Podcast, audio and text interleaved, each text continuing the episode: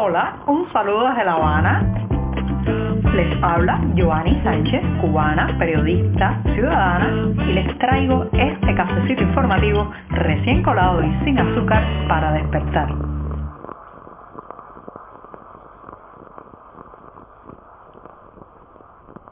Estoy reiniciando la semana informativa en este programa después de la pausa de sábado y domingo, sí, en este lunes que además ha amanecido nublado con algunas lluvias ya aquí en la capital cubana y en el que comenzaré hablando de la disidencia y su futuro.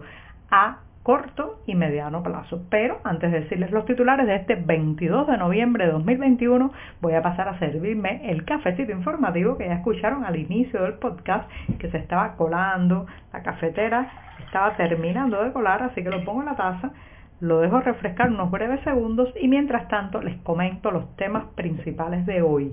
Ya les adelantaba que iba a hablar de la disidencia. Sí, señoras y señores, después de la jornada del 15 de noviembre, muchos se preguntan cuáles son los próximos retos, el camino, los pasos de ese conglomerado humano que son la gente que aquí en esta isla pues quiere un cambio democrático, quiere transformar lo que vivimos. En un segundo momento pues comentaré sobre UNICEF, sí, el Fondo para la Infancia de Naciones Unidas que finalmente ha despertado de su letargo y ha mostrado su preocupación por los niños y adolescentes detenidos en esta isla después de las protestas del pasado 11 de julio. Mientras tanto, los turistas rusos, esos que tanta falta hacen a las arcas estatales según nos comenta el oficialismo, pues parece ser que se dejan seducir más por República Dominicana. Ya, ya hablaré sobre cuáles pueden ser las causas de este desvío de viajeros hacia la isla cercana.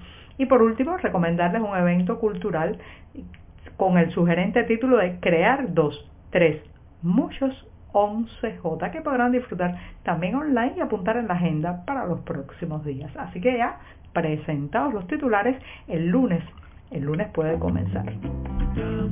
Si eres de los que te gusta estar bien informado, síguenos en 14ymedio.com. También estamos en Facebook, Twitter, Instagram y en tu WhatsApp con este cafecito informativo.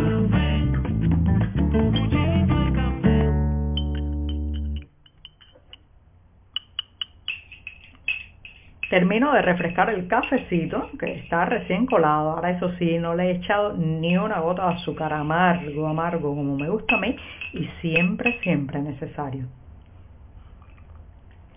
Después de este primer sorbito, muy necesario, claro está, cuando se comienza o se reinicia la semana informativa, voy a pasar a la primera cuestión del día que les anunciaba tiene que ver con el futuro, a mediano corto plazo de la disidencia cubana.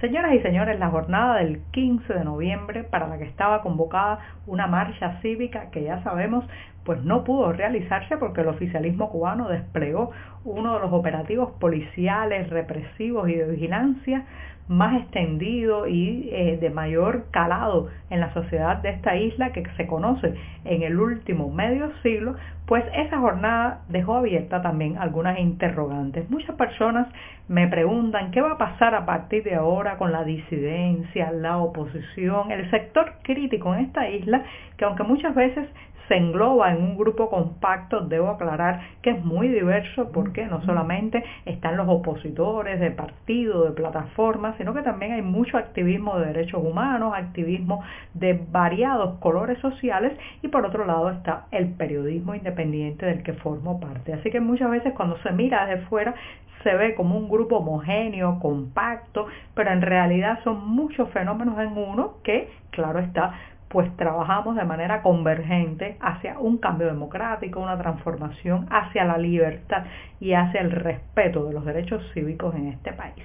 Pero ahora, claro, eh, después del 15N o 15N en Cuba, como se conoció la etiqueta de la marcha cívica en las redes sociales, la gente se pregunta qué va a pasar. ¿Se puede volver a solicitar eh, permisos o la posibilidad de marchar por las calles, va a ocurrir otro estallido social, puede la oposición eh, pues remontar ese golpe represivo que sufrió durante la jornada. Esas son preguntas difíciles de responder, pero yo creo y mi pequeña experiencia de varios años lidiando en el sector, digamos, disidente de esta isla, es que la oposición cubana ha mostrado una capacidad de regenerarse, reformarse, replantearse agendas y, y nuevos proyectos de una eh, digamos, flexibilidad mucho mayor que el oficialismo. No nos engañemos. Aquí el que es rígido, el que no cambia, el que eh, teme a la transformación es el régimen cubano. Por tanto, la oposición, la disidencia siempre tendrá a su favor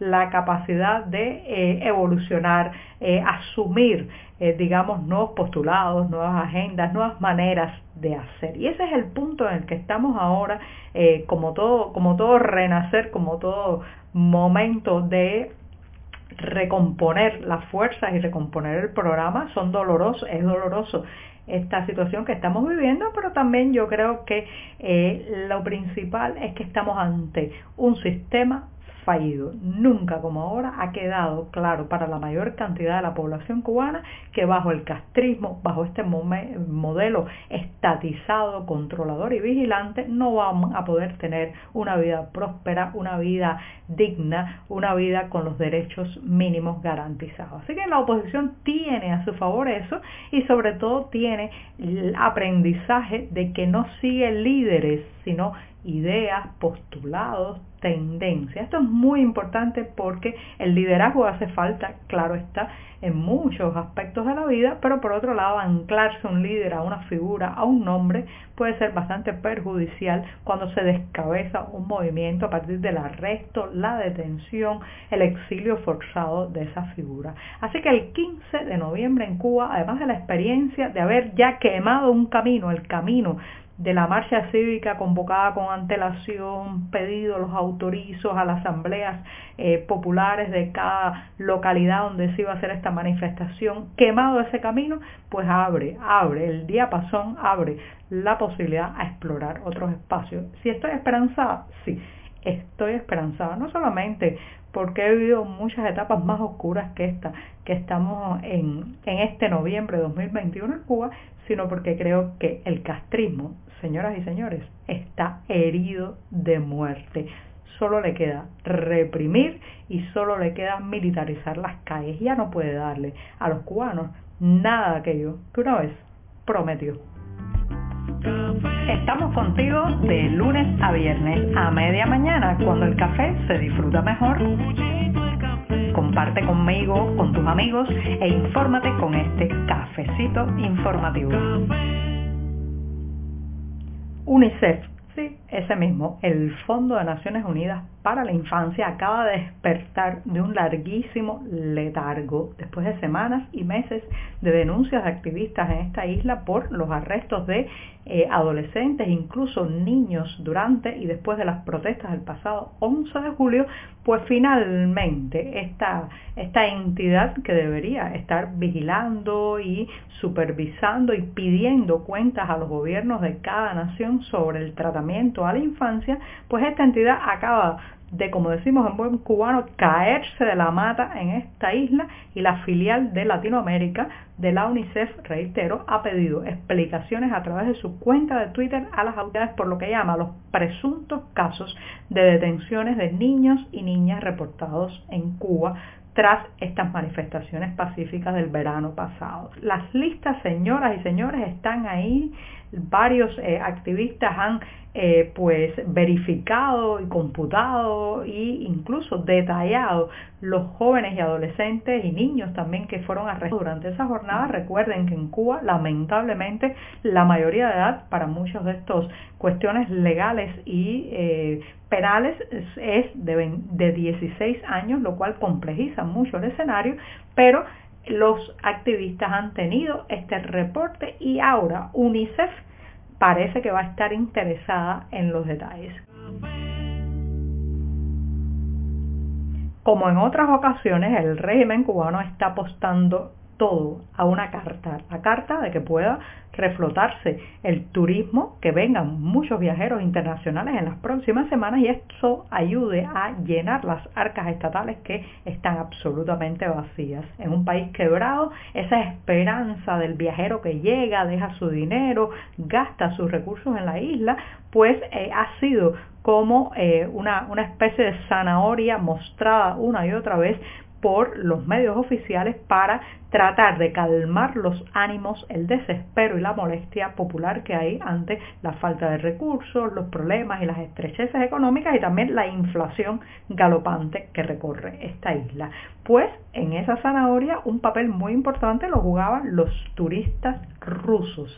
Eh, la isla ha apostado al turismo euroasiático y le han dado facilidades, incluso conocemos ya que en medio de las restricciones de la pandemia se les permite a estos turistas ingresar al país, salir, eh, recorrer las calles sin llevar mascarilla y otras, otras flexibilizaciones que a los cubanos nos están vedadas todavía. Pero hay malas noticias. Parece ser que República Dominicana, esa isla vecina, se está comiendo literalmente la clientela de turismo ruso de Cuba, que se ha demorado, tuvo un repunte de pandemia en nuestra isla muy grave en el verano y todo eso pues propició que Dominicana ganara terreno y ahora mismo los números no son nada positivos, no son nada halagüeños sobre el turismo ruso que puede llegar a la isla en comparación con el que va hacia Dominicana. Más detalles lo hay hoy en una nota en el diario 14 y medio, pero yo creo que no solamente está influyendo, señoras y señores, quizás